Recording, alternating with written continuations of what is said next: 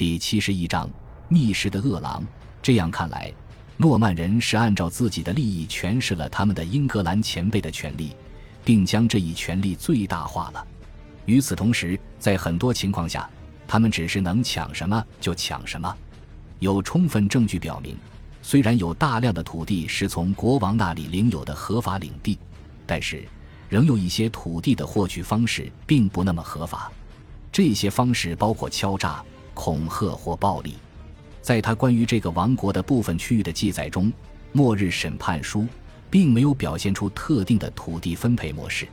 历史学家们解释道，这似乎表明诺曼人在这些地区的定居模式极为混乱。《末日审判书》也保留了一些当地陪审员的证词，他们说，一些诺曼人的土地是靠掠夺得到的。理查·菲茨·吉尔伯特就是一个例子。此人是征服者长期以来的好友，在诺曼征服后不久，理查就得到了一大块以肯特的汤布里奇为中心的领地，正是他在那里建造了那座宏伟的城寨式城堡。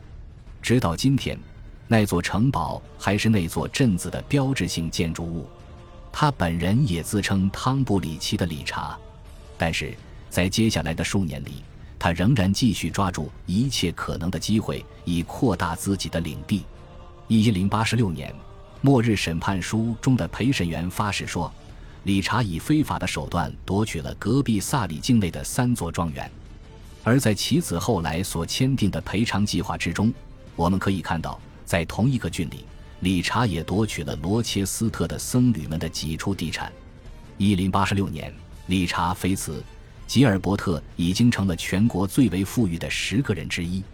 面对像他这样的人，一个失去土地的英格兰人又能向谁求助呢？在过去，他也许可以上诉至国王在本郡的代表郡长那里。毕竟，早在仓促王埃塞列德的时期，郡长一直就已经设立了，为的是在地方上监督国王的那些更有权力的封臣。但自诺曼征服以后，英格兰的本土郡长差不多都被清理掉了，取代他们的是新来的诺曼人，就像他们那些被取代的前辈一样。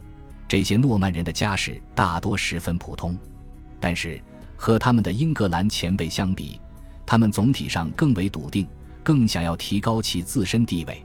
而且，随着伯爵们的离开，还有谁能够阻止他们呢？大量证据表明。在土地和土地持有权的问题上，这些本应守护猎物的人，恰恰是最为卑劣的偷猎者。正如亨廷登的亨利所说的那样，郡长的职责本应是维护正义与法度，但是他们比窃贼和强盗更凶猛，比世上最野蛮之人更野蛮。每一座修道院似乎都遭受了当地郡长的蹂躏。马姆斯伯里的威廉说。伍斯特的新任郡长诺曼人阿贝托特的乌尔瑟把他的城堡建在了伍斯特大教堂的修道院的附近，其距离是如此之近，以至于这一城堡的护城河穿过了僧侣的墓地。与此同时，伊利僧侣们的处境则更糟糕，因为支持过觉醒者赫里沃德及他的追随者，他们长期为王室所不满，因此，许多当地的诺曼人似乎认定，在叛乱之后。他们便可以随便夺取这些修道院的地产，而在这些人当中，再没有谁比郡长皮克特更为恶劣了。在伊利，他所侵吞的土地数量如此巨大，以至于12世纪的僧侣们将其描述为一头恶狮、一匹四处游荡的狼、一只狡猾的狐狸、一头脏猪、一只无耻的狗。可以看到，僧侣编年史家发了一大通牢骚，这给人的印象是。教师们所承受的苦难远比平信徒所遭受的要多，然而事实可能正好相反。教会里的人固然经受了磨难，但是假设他们的权利遭到了侵犯，高级神职人员也往往能得到补偿。他们受益于制度上的连贯性，而且持有大量的证明文件。他们不仅有绝罚这一精神上的武器。还有诸如教宗和国王这样身居高位的朋友。一个有关高级神职人员获得赔偿的例子发生在一千零七十七年。那时，国王威廉曾亲自给他在英格兰的重要部下写信。要求他们及各郡长把他们以恐吓和暴力的手段攫取的教会地产还给教会。相反，英格兰平民绝不可能如此幸运。对于那些英格兰小地主来说，剩下的选择不多了。觊觎其土地的不但有他们的诺曼邻居，还有那些作为猎手的郡长。他们所能做的，可能只有寻求好心的本地修道院院长的帮助。让他保护自己及自己的土地。伊夫舍姆修道院的编年史家回忆道，在诺曼征服后不久，埃塞尔威格院长吸引了一批骑士和其他有土地的人，让他们来到他的身边。他承诺为他们提供保护，不让他们受到诺曼人的侵扰。但是，至少在这个例子当中，这种保护所持续的时间不长。随着老修道院院长的辞世，这种保护也消失了。一千零七十八年，埃塞尔威格离世，瓦尔特院长继任。除去焚烧教堂的圣遗物之外，新任院长还开始把修道院的地产分封给自己的诺曼亲友。因此，对于无力自保的世俗地主来说，唯一的办法就是尽力将不利的影响降到最低。他们会选择接近新领主或新郡长，努力保住自己对土地的权利。即便要牺牲一部分土地或接受不平等的条款，他们也在所不惜。这就是诺曼人在英格兰定居过程中较为黑暗的一面。这个过程不仅混乱，而且充斥着暴力和强取豪夺。在很多情况下，它也是不公正的。人们也许会说，这是任何军事占领过程的必然结果。然而，这并不能解释此时在英格兰所发生的现象。十一世纪七十年代晚期，对人民生活造成最为严重侵扰的人，恰恰就是主政之人。似乎从一开始起，八月的奥多就笃信自主这一原则。他以铁腕手段在肯特郡树立权威，并在此地施以强权。更有甚者，因为在那些日子里，郡里并没有人可以遏制这样一位巨头，他还网罗了一大批坎特伯雷大主教区的神职人员。并让他们依附于他，借此，他得到了适用于该教区的许多习惯性权利。这几行文字是一则报告的开头。这份写于坎特伯雷的报告，可能是关于一千零七十二年左右威廉在梅德斯通附近的佩农登西斯所召开的一次大会的。报告接着表明了，在于一千零七十年担任大主教之后，兰弗朗克是如何发现奥多掠夺了多少土地。然后又是如何向国王抱怨此事的？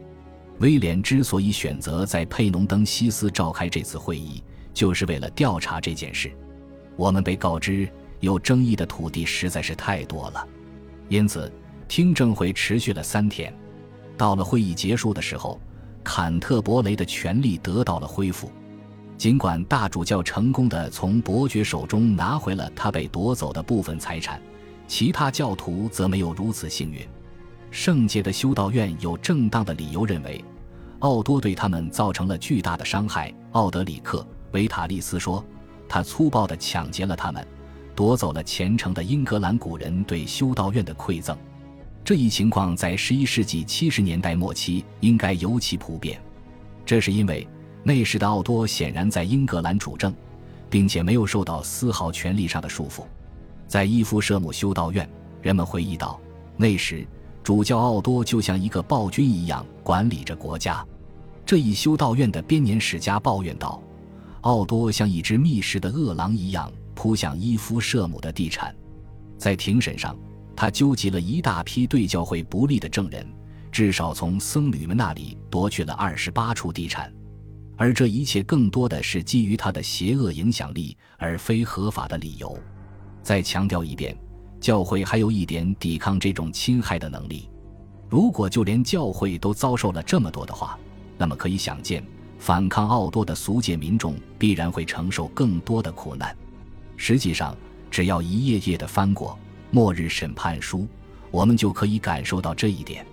陪审团的成员们始终在抱怨，国王的这位同母异父的弟弟对他所夺取的土地并没有合法的权利。读一下圣经。找一找是否有律条可以证明，强行为一群上帝的子民安排一个敌对的统治者是合理的。如果奥德里克维塔利斯所言不假，那么这句话就是出自古德曼之口。此人是一个虔诚而博学的诺曼僧侣。为响应威廉国王的征召，他在诺曼征服后不久就来到英格兰，并得到了一份在英格兰教会当中的美差。我把整个英格兰视为抢来的东西，就像是从火焰中缩回自己的手一般。我不敢触碰它以及它的宝物。史学家们有理由对这一小插曲表示怀疑。他们指出，这段话所表达的是奥德里克自己的意思。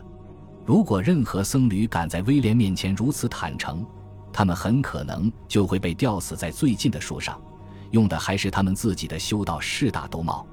但是这个故事中可能还是有真实的部分的。